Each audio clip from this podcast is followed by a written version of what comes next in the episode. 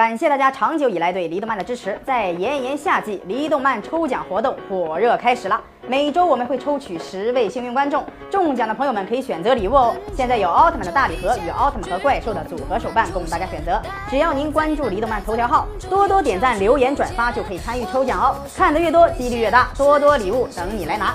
大家好，欢迎收看离动漫。奥特曼一般都是很和蔼的，可是有些奥特曼却非常暴躁，发起脾气来非常的恐怖的，甚至可能会毁灭世界。下面这四个奥特曼大家可能都认识，号称狂野四奥。最后一个疯起来，连自己的父亲都杀。第一个狂野奥特曼是赛罗。了解赛罗奥特曼的人都知道，赛罗打架那可是不要命的。年轻，胆子大，什么都敢干。当初去偷盗等离子火花，连父亲赛文都敢怼。大家应该知道，怼自己的父亲的下场，最轻的也是一个大嘴巴子。后来赛罗改邪归正了，虽然性格有些收敛。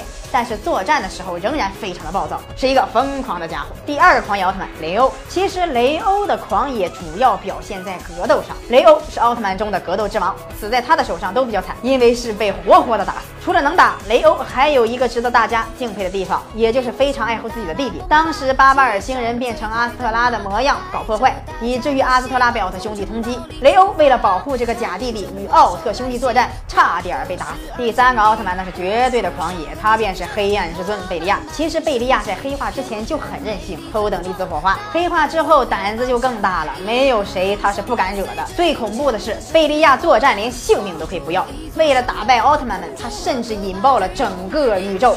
真是一个脾气大到恐怖的奥特曼。最后一个狂野奥特曼，大家就更熟悉了，贝利亚的亲儿子捷德奥特曼。捷德是用贝利亚的基因制造出来的，是贝利亚的儿子，也遗传了贝利亚的暴脾气。可是捷德讨厌黑暗，也讨厌这个父亲，最后也是亲手灭了他自己的父亲。最暴躁的脾气也莫过于此了。脾气暴的奥特曼有这些，那么脾气好的奥特曼有谁呢？请大家关注李动漫，回复温柔奥特曼，我们会把脾气最好的奥特曼推送给您，快去看看他是谁吧。